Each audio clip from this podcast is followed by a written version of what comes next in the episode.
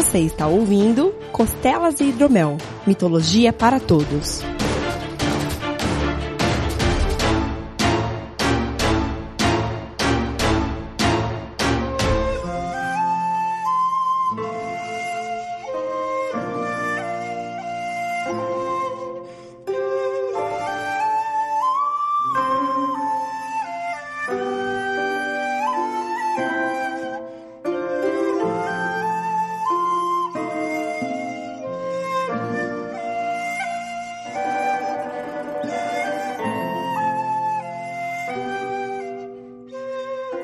Saudações mitológicas, meus caros. Bem-vindos a mais um Costelas e Hidromel, o seu programa sobre mitologia. Eu sou o Guilherme Vertamati e o Gimli aprova esse cast. E eu sou Renato Seveniani e Golden Boy é um bom mangá. Ah, sim, eu vi o anime. É, anime também. É que o anime é mais light. Entendi, justo. Hoje a gente vai falar de Quintaro, que não é o personagem de Mortal Kombat, Não, não é. e nem o Salmão, a marca de Salmão. Também não. O que vai dificultar bastante a nossa pesquisa pra vitrine. Não, isso, isso é de boa. Isso é de boa, a gente se, se resolve. Mas é uma mitologia japonesa hoje. E esse rapazola é basicamente o Heracles japonês. Do começo da história eu achei que ele era o Mogli. Assim, até ele ganhar um machado, né? É.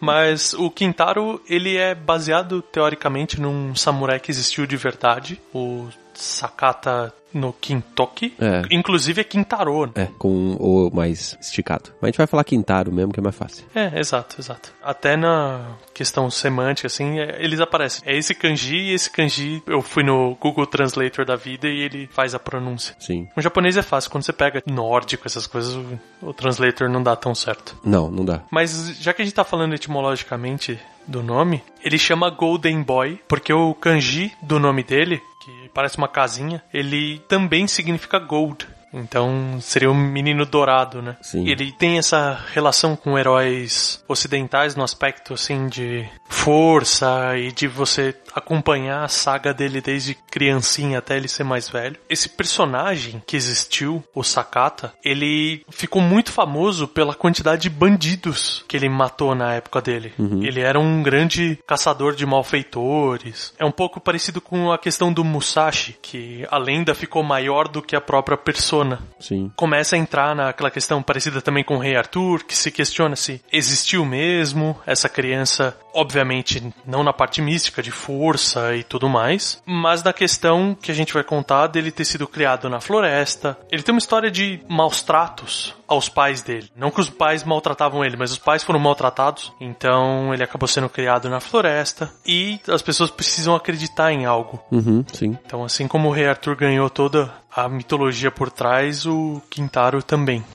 Mas é engraçado porque, diferente dos outros heróis que a gente tem normalmente, o Quintaro, ele, desde criança, desde um feto, muito gordinho e atarracado. Ele não é esteticamente belo. Ele é um anão, que nem se falou na entrada. É, um anão com machado. E a relação dele com esses heróis, inclusive o Heracles, vem pela questão dele ter uma força sobre-humana desde criança. Uhum. E ele tem essa questão de ser amigo dos animais, conversar com os animais, etc. Sim. Não tem muita explicação de como que ele aprende a linguagem dos animais, assim como não tem uma explicação. É uma fábula, né? É uma fábula, é. É que às vezes você tem o Heracles, ele é semideus, o Aquiles, ele foi mergulhado no Rio do Destino. Uhum. Aqui não, aqui é, ele nasceu assim.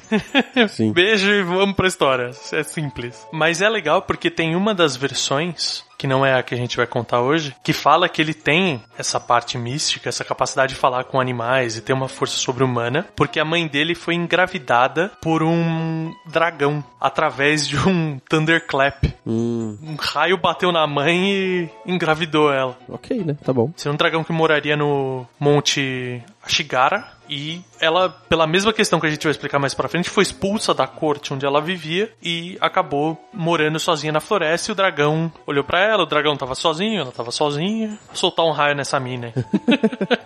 Eu não tento entender a forma como os japoneses pensam de vez em quando. Não faz sentido, mas tudo bem. A gente junta a mitologia que já tem uma forma particular de pensar e pega o pensamento japonês ainda. Não rola não. Bom, antes da gente entrar na lenda propriamente dita, a gente tem, como você falou, alguns animes no qual ele tá presente. Na série Otogi Soshi, ele é um dos personagens principais. Tem um que é bonitinho, porque ele parece aquele personagem do Adventure Island. Lembra um personagem gordinho, pequenininho? Uhum. Que é muito legal. Eu gostava, assim. Eu acho que é a mesma linha de desenho, de arte, do cara que fez o Lupin the Third. Hum, sim. É o estilo do- dos anos 70, 80, né? É, tem esse desenho, que aí é ele mesmo. É ele com os amigos dele, o, o urso, o coelho, o macaco e tal, tendo as aventuras pra lá e pra cá. Legal. E ele com um machado. E assim, é bem agradável, porque ele tem um humor bem levinho. Ele é pra criança, mas ele não é bobo. Então ele é bem agradável. Em inglês, a tradução que eles puseram foi Quintaro's Adventure, qualquer coisa assim. Bem bonitinho, assim. Ele aparece em alguns jogos. Obviamente, Shin Megami Tensei tem ele como uma das personas. Okami tem ele, não? Okami não tem uma referência direta, mas tem uma arma que chama Quintaro. Que é um machado. No jogo é uma espada. Ah, tá bom. É uma arma de corte. É uma lâmina gigante, é. No Nioh, você também enfrenta ele. Na cultura tradicional é, japonesa, é, ele é bastante usado é, no teatro, no e kabuki. Ah, legal. Que bacana. E um costume interessante é que, por ele ter uma historinha inicial infantil, assim, ele é bastante utilizado no dia das crianças, assim. Coloca um bonequinho dele e tal. Ah, que Pra legal. que as crianças é, se inspirem nele para serem fortes e corajosas, como o Quintaro e tal. Porque diferente do Heracles, ele não era um puto desgraçado. Não, ele é um herói de verdade. E como hoje em dia tá em alta, tem um personagem de One Piece que chama Sentomaru, que ele é baseado no Quintaro. Ele tem um machado gigante e ele usa o mesmo tipo de vestimenta do Quintaro original. Hum, legal. A gente tem o personagem que chama Quintaro, que não tem nada a ver, que é o do Mortal Kombat, que é um, um bicho de quatro braços também. É só um nome aleatório que eles devem ter tirado da cabeça deles, igual todos os outros. Vamos pra lenda, que ela é longuinha, Sim. mas é uma graça. Bom, a gente tem então o início da vida do Quintaro, o nascimento dele, mas a gente vai contar um pouquinho dos pais dele rapidinho. Então, porque assim, há muito, muito tempo atrás, perto de Kyoto, vivia um soldado chamado Kintoki. E ele se apaixonou por uma garota muito bonita e tal, e não tem nenhuma história muito estranha aqui. Ele se casa com ela tal, vivem felizes pra sempre. Só que o feliz pra sempre dele dura um pouquinho. Como soldado, ele acaba se envolvendo em algumas coisas meio erradas que os amigos deles aprontaram pra ele e ele cai em desgraça. Ele é sentenciado pela corte do exército, é expulso do exército, etc. Pra que essa desgraça não caísse na família dele, basicamente, ele acaba morrendo, deixando pra trás a esposa e a esposa acaba tendo que se virar sozinha. Aí ela tava grávida já nessa altura do campeonato. É, como a esposa percebeu que todas as coisas ruins que aconteceram pra vida do esposo do Kintoki eram causadas pelos outros soldados e inimigos dele, etc., ela resolve fugir da cidade e sobe a montanha de Yashigara. Isso é uma coisa bem japonesa mesmo. O cara é desonrado, então eu vou fazer um seppuku aqui, eu vou morrer, a minha honra tá de volta e a minha família que se vire com os problemas, né? Eles até não mencionam se ele se mata ou se ele morre igual o Shakespeare, morre de tristeza, sei lá. Eu não consigo imaginar um japonês, um samurai morrendo de tristeza, É cara. verdade, verdade. Mas não é claro, né? Não é importante, assim, na, na história. O como ele morre. Exato, exato. O importante é que ela foge, vai pras montanhas e ela acaba vivendo nas montanhas sozinha, etc. E acaba participando de alguma forma de um vilarejo de lenhadores. Até que o filho dela nasce, né? E ela vendo talvez uma esperança no filho dela, né? Porque afinal de contas ela não vai estar mais sozinha e que também é uma, uma parte do marido dela, né? Alguma coisa do tipo que ela considerava um, um bom homem e tal, não sei o que. Ela dá o nome pra ele de Quintaro. Uhum. O Quintaro, desde de cedo já, já era visto como uma criança fora do normal. Ela era muito mais forte do que uma criança seria, né, desde pequena. E a cada ano que passava ele ficava mais e mais forte. Até que quando ele chegou aos 8 anos de idade, ele já era capaz de cortar as árvores tão rápido quanto os lenhadores. Ó, Né? Impressionante. Eu não sei nem se eu consigo cortar uma árvore. E aí, de presente, já que ele já tava ali derrubando as árvores e tal, a mãe dele deu um para ele um machado grande, né, para que ele pudesse trabalhar como lenhador, né? Afinal de contas, já, já que ele era hábil em cortar árvores, segue a vida aí. uhum. Os lenhadores acabavam chamando ele de criança maravilha, digamos assim, criança brilhante. criança prodígio. Prodígio, isso, bom. E eles acabavam dando pra mãe dele o nome, o apelido, né, de enfermeira, enfermeira das montanhas. Tem algumas versões que dizem que ela é uma bruxa. Sim, Que ela não era da corte. Tem toda a história da corte, mas o pai do Quintaro conheceu ela na floresta e ela era uma bruxa. Então isso seria parte da justificativa dele ser tão forte e tudo mais. Quintaro também gostava muito de quebrar pedras. Coisas que pessoas fortes gostam de fazer, né? Cortar árvore, quebrar pedra. Acho que é assim que funciona, não? Se já tivesse internet naquela época, ele ia fazer um podcast com o Paul Bunyan, né, cara? Ia chamar Woodcutters and Rockbreakers, o podcast dele. O Quintaro continuou crescendo na floresta, sem nenhuma outra companhia de crianças, né? Ele só tava ali com, os, com a sua mãe e com os lenhadores, né? E por falta de amigos, ah, diferente do Calvin, que foi brincar com um tigre de pelúcia, ele foi brincar com os bichos de verdade. E se tornou amigo de um eh, cervo, de um urso, de uma lebre e de um macaco. Esses eram os quatro amigos ali dele que ele convivia bastante. Acho que a parte do Calvin dele é que os bichos respondiam. É, e é interessante que esses animais enxergavam no Quintaro uma pessoa boa, assim, e acabavam servindo a, a ele de alguma forma. Estavam ali ajudando ele. Eles enxergavam que ele era especial. Uhum. E coisas que eles ah, faziam, né, pelo Quintaro, né, o, o urso normalmente trazia os filhotes dele pra brincar com o Quintaro, aí dava carona nele nas costas, né, ah, você precisa voltar pra sua mãe, então sobe aí e eu te levo de volta. Esse tipo de, de coisa, né, os animais iam fazendo favores pra ele e ajudando eles na, na vida dele. Sim. Se tinha uma coisa que o Quintaro gostava, era de luta livre, ou sumô. É, bem sumô, como eles descrevem, é bem sumô, assim. Até falando da área e tudo mais. Mas eles falam bastante de wrestling também, porque tem muitas imagens falando que ele treinava fazendo wrestling com salmões no rio.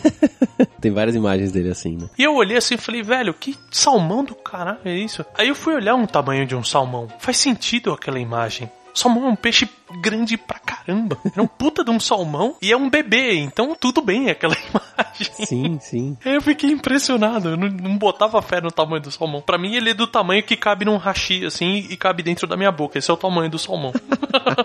também faz sentido, ele também fica desse tamanho. Mas de qualquer maneira, Quintaro ele subiu na montanha seguido dos amigos dele. Depois de caminhar um tempo e tal, eles chegaram numa clareira bem aberta, assim, coberta com plantinhas e florzinhas e tudo mais. Então era bem bacana o local. Aham. Ele virou e chegou à conclusão de que ali era um bom lugar para eles saírem no braço, fazer uma as disputas dele de de sumô e tudo mais. Uhum. O servo ele ficou tão feliz que ele começou a esfregar os chifres nas árvores, o macaco coçou a bunda e o coelho coçou as orelhas. Meu, não faz sentido. E é legal que tem sempre o gigante, né? Porque o urso deu um de satisfação. Ele falou: "Não, legal, vamos fazer aqui e quem tá afim de uma disputa de sumo?" O urso, sendo o maior de todos e o mais velho, ele falou: "Olha, vai ser muito legal e eu já sou o animal mais forte, então eu vou fazer a plataforma pros competidores."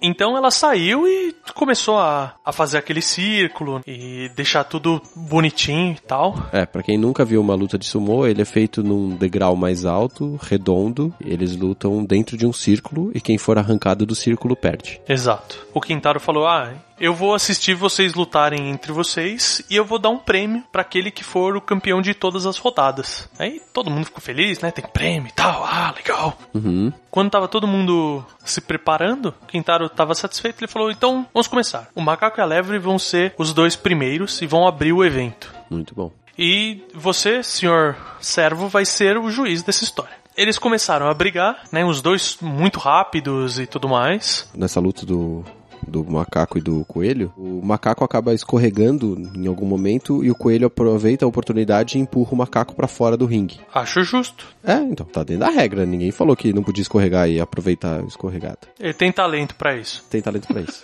Mas o macaco não gostou muito da ideia e pediu uma revanche. E aí eles lutam e o macaco consegue aproveitar uma oportunidade lá com o coelho, segura ele pelas orelhas e empurra ele para fora. O que eu achei curioso nessa história é que não tem uma terceira partida para decidir quem que vence. O cara que tá de juiz cansa, o servo cansa, Uhum. e pergunta pro coelho se o coelho tá disponível para mais uma rodada. Tem fôlego para lutar de novo. Sim. Eles lutam também. E aí depois disso o Quintaro fala, ah, ok, já estamos aqui há bastante tempo lutando, brincando, etc. E chega por hoje. Então tá aqui para vocês todos o seu presente, que é uma bolinha de arroz, um onigiri, né? Uhum. Você falou da terceira disputa. Ela teoricamente não acontece porque o macaco e a lebre elas ficam satisfeitos. Cada um ganhou um prêmio e fala, ah, então tá bom, não precisa saber quem é o vencedor. Ah, tá. Não tinha entendido essa parte, porque a versão que eu li, a, a hora que termina a batalha do. a segunda batalha do macaco com a lebre, o servo simplesmente fala assim: Ah, então, coelho, você quer lutar comigo agora? O urso vira o juiz, né? E só isso. Entendi. Mas é interessante que ele dá bolas de arroz pros bichos, né? E com o consumo contínuo de arroz, esses bichos todos vão morrer. Mas não tem problema. Por conta dessa lenda, tem um, um rolo de. Não sei se são aqueles doces de feijão ou qualquer coisa assim. Hum. Mas que é uma coisa comum ele ter a carinha do Quintaro em todas as. É Aquele negócio, você faz o rolo, aí conforme você vai cortando, ele tem todos a carinha certinha. Mas tem o nome do doce? Então, não tem o no- nome do doce, mas é um doce à base de arroz, que ele é feito como um cilindro grande, no qual os ingredientes são posicionados para ele enrolar e qualquer ponto que você cortar desse rolo, Aham. ele tem a carinha do Quintaro. Da hora. Tem o costume também de você dar o bonequinho do Quintaro pra criança quando ela nasce, pra ela ter força e sobreviver bem durante a vida. Ah, quando ela nasce eu não tinha visto. Só que o bonequinho era colocado, tipo, na decoração do, do Dia das Crianças, coisas do tipo. Ah, entendi. Igual a gente tem o costume de dar um anjinho, Uhum. lá eles costumam dar um bonequinho do Quintaro. Porra, bem mais legal, né? Você nasce e ganha um action figure. Da hora.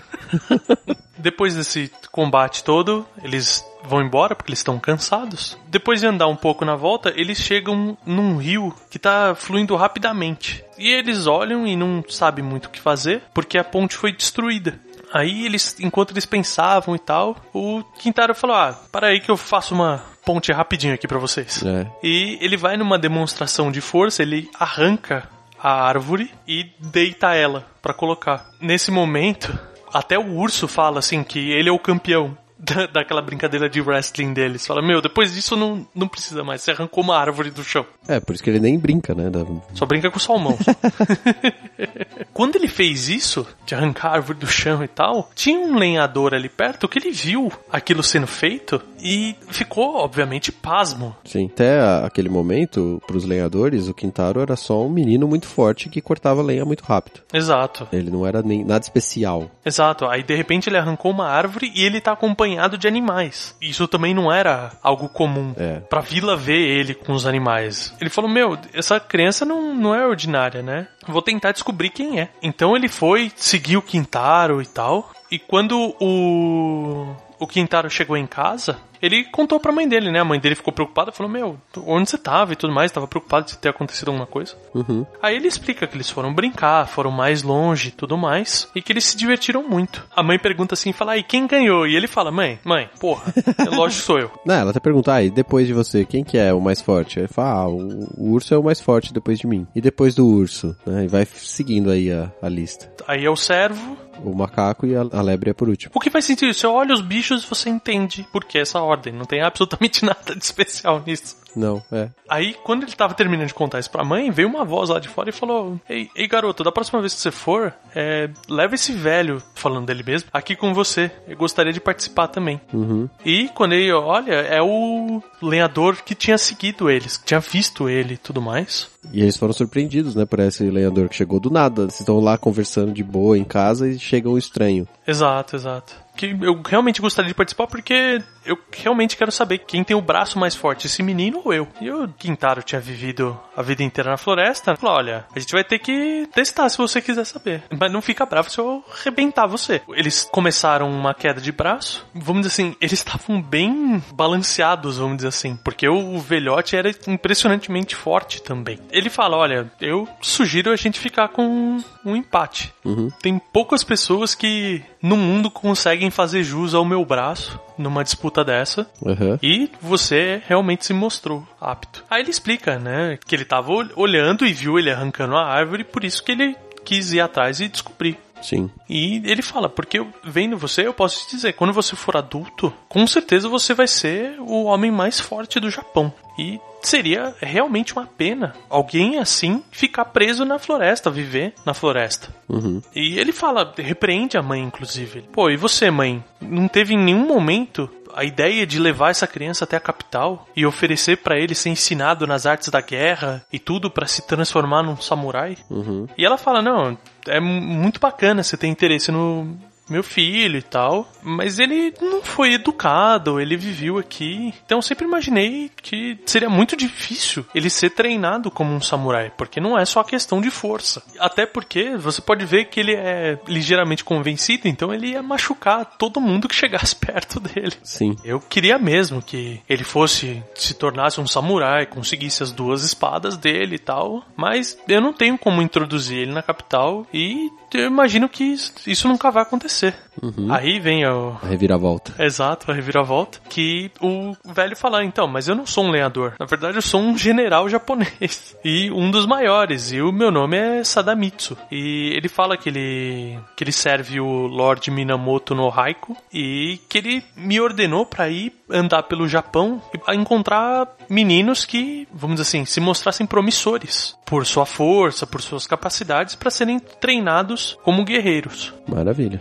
E eu achei que, por acaso, seria muito bom eu assumir o disfarce de um lenhador para eu poder caminhar e tal. E acabei, por sorte, chegando aqui e cruzando com seu filho. Então, eu gostaria de levar ele pro Lord Raikou como um candidato. O que que você acha? E o velho pegou e mostrou todo o plano, o que, que ele queria fazer e tal. E a mãe ficou maravilhosa de o Quintaro finalmente poder sair dali e talvez ir voltar para a civilização de uma maneira segura. Sim. E ela torcia ainda mais para que ele conseguisse tudo isso antes dela morrer. Seria, vamos dizer assim, a redenção do marido. O pai morreu em desgraça e tal, e a- o filho dele volta em glória. Então, ela realmente estava torcendo para isso dar certo. E ela dá o Quintaro pro velho levar. E o Quintaro fica feliz. Quintaro, lógico, feliz da vida. E tá muito errada essa história, cara. Ah, tudo bem. Fala, toma aqui meu filho, velhinho, senhor, senhor velho. Lembra aquele cara, aquele velhinho do Family Guy que fica atrás do Chris? Aham.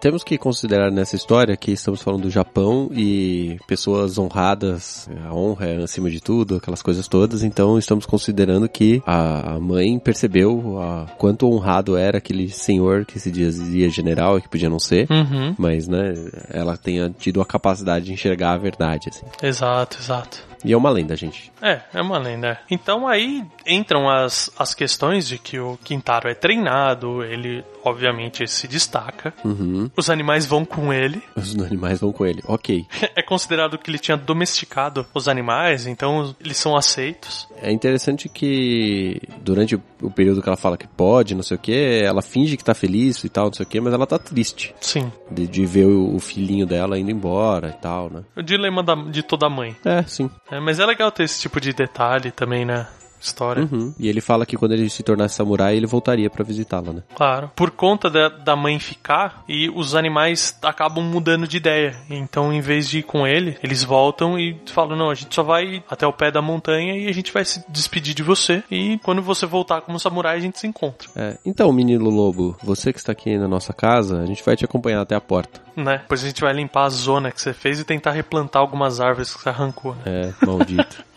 Aí a história segue, e é legal porque o Lord Raiko, ele tinha uma tropa que era chamada de Os Quatro Bravos, que seriam os guerreiros escolhidos por ele, mais fortes e mais bravos e mais poderosos de todos. Uhum, certo. O Quintaro ele se destaca tanto no treinamento militar dele que quando ele se torna um homem, ele acaba assumindo como o líder dos quatro bravos. Da hora. E se mostra o mais forte de todos. Porque provavelmente o velho morreu. Uhum. Por mais que os japoneses chegam a 200 anos nas histórias.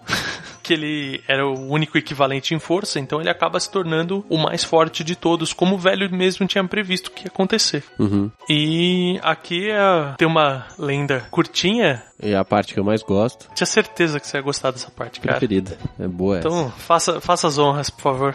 Então, quando ele se torna o chefe dos Quatro Bravos, ele acaba tendo a missão de derrotar um monstro que atacava a cidade e era conhecido como ser um monstro canibal, né? Ele comia as pessoas. E era dito pelas pessoas que esse demônio, ser gigante, maldito, etc., assumia a forma de uma aranha gigante. Né? De todos os monstros que podia virar, não é mesmo? Pois é, que legal. Você e o Pennywise vão pra ponte que partiu.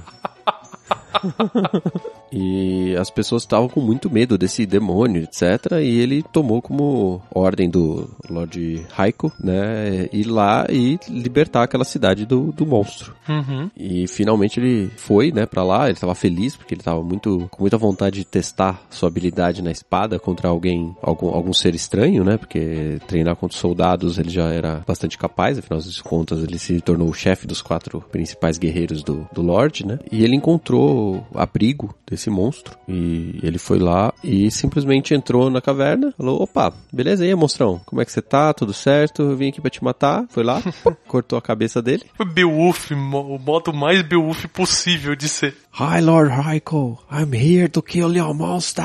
Assim, né? Exato. Aí ele puxa o frasco brilhante numa mão, a espada na outra. É. e, e, vocês podem achar que é estranho, mas a história é exatamente assim, tá? A gente não tá resumindo. Ele chega lá, corta a cabeça da aranha, ou monstro, ou qualquer coisa que seja, e leva a cabeça de volta pro mestre dele, pro Lord Raiko. Uhum. E aí, obviamente, ele se torna mais famoso do que ele já era como o chefe dos Quatro Bravos. Exato. As lendas contam que ele, não só a partir desse momento, mas né, durante toda a sua, sua vida, ele foi construindo a ideia dele ser o, o maior herói de todos do Japão, por sua força e honra. Uhum. E obviamente essas duas coisas eram, por servir um lord, que tinha muito dinheiro, etc., ele acabava ficando rico também. E restaurando a honra de toda a família. Sim, mesmo que as pessoas não soubessem, né? É, mesmo que as pessoas não soubessem, mas internamente ele sabia que ele tinha restaurado a, a honra do pai dele. E a história termina com ele pegando essa grana que ele tinha, voltando até a montanha, chamando a mãe de volta, trazendo ela pra cidade e dando uma casa para ela. E aí nessa casa na cidade eles é, viveram até o, o dia que ela morreu, né? A gente não tem contos do, de como ele morreu. Exato, exato. Mas quando a mãe dele morreu, ele recebeu um e-mail que ela tava, tava em viagem, foi foda.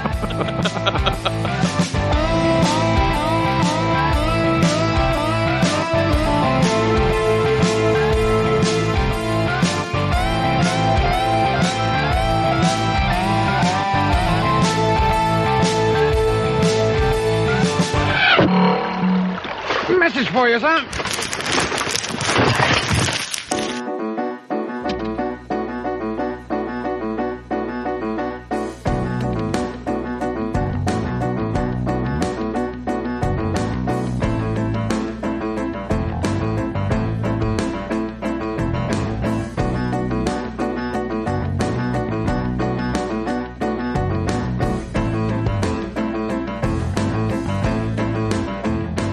Saudações, meus caros. Bem-vindos a mais uma sessão de e-mails. E eu, Verta, não estou sozinho hoje. E eu vou ler comentários sobre algo que eu não gosto.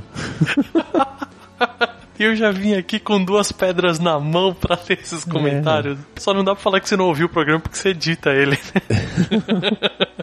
Mas se você quiser entrar em contato conosco, jeito íntimo e direto, se você quiser, é mandar um e-mail para contato arroba meialuaprafrentesoco.com Exato. Ou você pode fazer o mais fácil e interagir com as pessoas na vida, que é deixar um comentário nos sites, tanto do Deviante quanto do Meia Lua. Exato. Que é o que a gente acaba gostando mais também, porque. E as pessoas também, porque elas não mandam e-mails. É, sim. E tem dado boas conversas, é legal. cara. A galera, Sim, às sim. vezes, eu respondo, aí a galera responde em cima e tal. É Sim, bacana. vamos direto ao ponto aqui. E tem, só para registro, todas as nossas redes sociais, tanto do Costelas, minha e do Rê, aqui no post. Isso. Então eu vou começar aqui lendo na nossa casinha um comentário do Rodrigo Minan. Uhum. Fala: Parabéns, equipe do Costelas. Acabei de ouvir sobre o povo Inuit, um tema que confesso que desconhecia, mas ver o trabalho de vocês sobre o tema e pesquisa me interessou procurar mais sobre essa mitologia. Como sempre, o Costelas trazendo conhecimento e atiçando a nossa curiosidade. Vocês estão de parabéns. Ó, que bonito. Muito obrigado. Valeu, cara. Eu fiquei muito feliz de você ter se animado a pesquisar mais e tudo. E até fiz o convite pra, se ele achar outras coisas, ele mandar pra gente também, pra gente também Sim, saber. porque primeiramente a gente tem que dizer boa sorte. Exato. Em mitologias estranhas não é muito fácil achar. Não. Mas a gente sabe que tem algumas boas lendas que a gente não consigo colocar nesse, vai pra um outro programa. Então, pode ser que você ache coisas bem legais também, se surpreenda. Sim, sim. E eu fui babaca, obviamente, agora só tem do Harry Potter pra você ler. Eu li o único que não era do Harry Potter. Calma que eu vou ser babaca daqui a pouco. Bom, vou ler o comentário aqui do Ivan, ouvinte de longa data. Que ele começa, salve, salve magos patológicos. Gostei dessa abertura. Muito bom. Eu gostei também. Adoro maga patológica. Muito bem. E balançadores de varinhas. Acho justo, também acho justo. Entendo nada de Harry Potter, mesmo assim achei o cast ótimo. Exato, foi essa mesma minha exata sensação ao ouvir o podcast. Eu não- e o pior é que eu até entendo alguma coisa porque eu assisti os filmes. Mas ele fala tragam mais animais fantásticos e me dê sua força, Pégaso.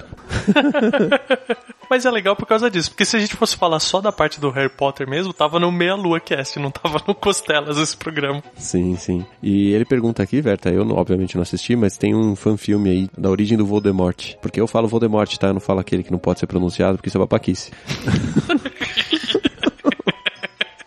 Eu vou te falar que eu não assisti ainda, cara, mas eu preciso assistir. Porque eu falei, nossa, que legal, tipo, a origem do Voldemort. Aí, tipo, ah, é fanfilme, foda-se. O pior é que os fanfilmes devem ser melhor que os filmes normais, né? Pelo menos até o quarto filme, que são bem ruins. Era pra criança, era mais pra criança. Ah, o problema não é ser pra criança, o problema é, é os caras têm dinheiro e fazem aquelas coisas bizarras que eles fazem, mas tudo bem. Não tem problema. É, é divertido, as pessoas gostam, as pessoas começaram a ler por causa disso, vale a pena. Uhum.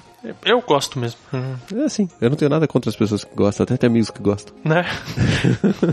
Você tá preso a um podcast com alguém que gosta, né? Então... Pois é. Mas eu vou assistir, Ivan, e respondo pra você no post o que eu achei e tal. Vou dar uma chance pra ser um fanfilme. Deve ser 10 minutos esse treco, rapidinho. Uhum, deve ser. Bom, eu falei que eu ia ser babaca, então eu vou ser babaca porque eu vou ler um e-mail. Eu lembrei que tinha um e-mail. Uia! Um e-mail de uma pessoa que veio de um tempo muito, muito distante no nosso podcast, que é o senhor Gividi. Uia! nosso querido Ferreiro, do Rio de Janeiro. Ele começa assim, saudações mitológicas. Verta, gostei muito da pauta, ótimo programa. Esse cast foi o primeiro que me despertou interesse no universo de Harry Potter. Eu já assisti alguns filmes, mas nunca dei muita atenção. Parabéns, sempre continuem assim. Olha só, que bom, cara, obrigado. Né? Mythology wins. Sim. Mythology wins. Sempre. Eu gostaria de fazer apenas um pequeno acréscimo numa observação a respeito das esculturas de hipogrifos em igrejas antigas. É, ele cita aqui que no Antigo Testamento a águia é um símbolo de sabedoria e visão ampla e o cavalo é um sinônimo de força e poder bélico. Ah, legal, bacana. Interessante, faz sentido. Porra, é, pra um castelo faz todo sentido. É a força e a inteligência voltados pro belicismo. né? Sim, sim. E ele fala que se assim for para o caso dessas esculturas, poderemos deduzir que elas exaltassem a sabedoria divina e seu poder militar em oposição aos inimigos e tal. Uhum. Sem delongas e ansioso para ouvir o cast sobre lobisomens. Uma vida longa e próspera para vocês. Boa, justo. Lobisomens, tá faltando, tá faltando mesmo. Tá. É difícil fazer, mas tá bom. Mas eu comprei um livro. Eu comprei um livro de mitologia só sobre lobisomem. Que delícia, cara. Chama Lobisomem o Apocalipse. Eu tenho esse também, é bom? É bom. É roxinha a capa. É, então. O que eu tinha era a versão nova, que era um crânio de lobisomem na frente. Ah, bacana essa também. É bem legal também a capa. Então, eu li esse e-mail e falei que ia ser babaca simplesmente pelo PS. PS. Senti falta das piadinhas ordinárias do Renato. Mas você faz falta, cara. Você faz falta. Eu garanto que nesse cast as minhas piadinhas ordinárias não seriam legais. Para as pessoas que gostam de Harry Potter, pelo menos. Ia estar numa acidez. Mas ia chegar numa acidez. ai, ai. É aquela mensagem no Skype, né? Vou deixar vocês gravar, porque senão esse cast vai ficar impalatável. Sim, basicamente isso. Teria que abandonar no meio. Ou você ou o Fencas iam sair, né? É mais provável o Fencas, eu diria. Bom, eu vou agora lá pro Deviante. Sim. Como sempre, valorizando nossas queridas ouvintes. Uhum. Vou ler um comentário da Leana Gemac. Ela fala: Saudações mitológicas Pottermaníacas. Delícia de cast, curti demais conhecer um pouco mais das criaturas mitológicas que aparecem em Harry Potter. Faltou falar sobre o fofo, cãozinho de três cabeças que Hagrid cuida tão amavelmente. Forte abraço. É só um cérebro gigante, simplesmente. é engraçado que o Hagrid é esse personagem que ele tem essa questão de tipo, quanto maior e mais bizarro o monstro, mais ele acha fofo.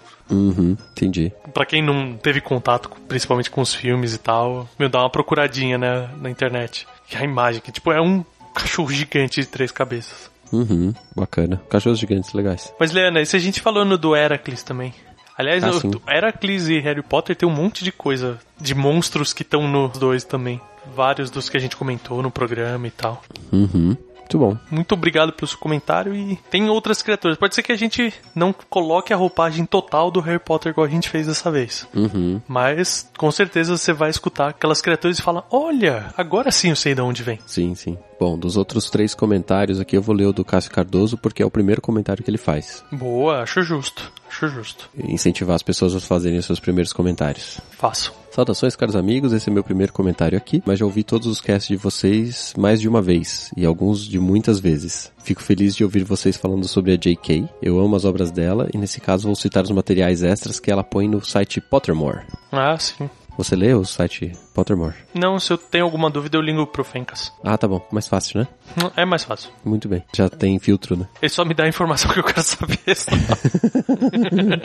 É, Ele fala aqui que tem as novas escolas e as descrições delas, assim como a do Japão tem criaturas na mitologia deles, a Castelo Bruxo, nossa escola localizada na Amazônia, tem caiporas protegendo as matas e a escola de serem encontrados por trouxas. Em uma menção, ela diz que o diretor de Hogwarts reclamou para a diretora do Pirraça. Pirraça é um fantasma. Ah, um dos sim. fantasmas do castelo. Ah, tá bom. E ela disse: traz ele pra cá e leva uma caipora pra ver. Fazendo a comparação. Se você acha que o seu fantasma trola você, toma uma caipora, vê o que você acha. Leva um saci de brinde. toma uma caipora, você leva um saci de brinde. Depois você vem reclamar.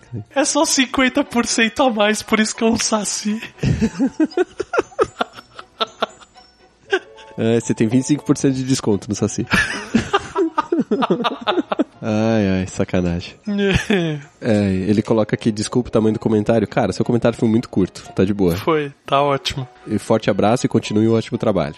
Isso foi uma coisa que o Fencas comentou que eu achei interessante, assim, deles terem dado uma expandida no universo Uhum. e a Rowling ter colocado outras escolas e tal e ter feito essa pesquisa. Achei muito bacana de ter um castelo no Brasil, assim. Eu acho legal essa expansão do universo, principalmente porque ela não vai ter a intenção de escrever mais sete livros contando a história de outra escola, assim. né? Exato, exato. Principalmente porque talvez ficasse igual, Provável. né? Qual seria o bruxo nosso aqui? O nosso bruxo? É. Eita, não sei. Pedro Cabeludo? em Pedro vez de. Harry Potter. Ah, se, se é pra traduzir direto, teria que ser Henrique Artesão, assim. Henrique Atenção. Henrique Miçangueiro, Jujuba e o Guaxa iam gostar. né? Melhor das varinhas ia com certeza ser feita de pau Brasil. Ah, sim, com certeza. Sem dúvida nenhuma. Bacana, bacana, cara. Só pra comentar rapidinho, o Júnior falou que o cast de Tolkien é o próximo. Não, não é. Vocês obviamente ouviram qual era o próximo. Talvez você tenha se frustrado no caminho, mas Sim. você já viu que não é o próximo. E o, o André Bueno fala que ele achou muito curto, que a gente deveria citar coisas do Animais Fantásticos, porque lá tem bastante criatura, e que ele acha que faltou colocar a parte 1 no título do programa.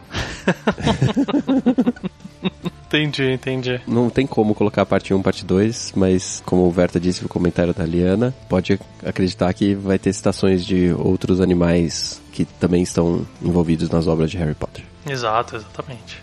Porque é mitologia, então acaba aparecendo. E se eu identificar na hora que a gente estiver falando, vou mencionar. Como a gente menciona onde que aparece também essas criaturas, né? Sim. Filmes atuais, cultura pop e tal, sempre que aparecer algum eu vou lembrar de mencionar também. Muito bacana. Acho 8,5 uma nota justa.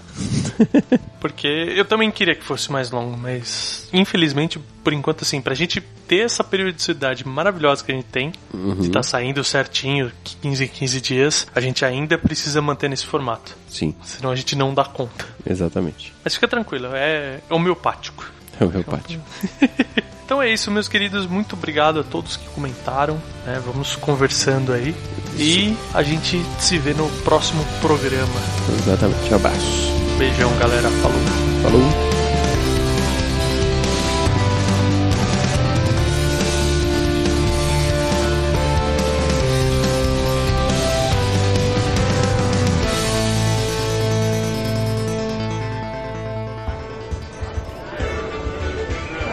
Senhores, desejam mais alguma coisa? Eu quero mais costela. Eu quero mais hidromel.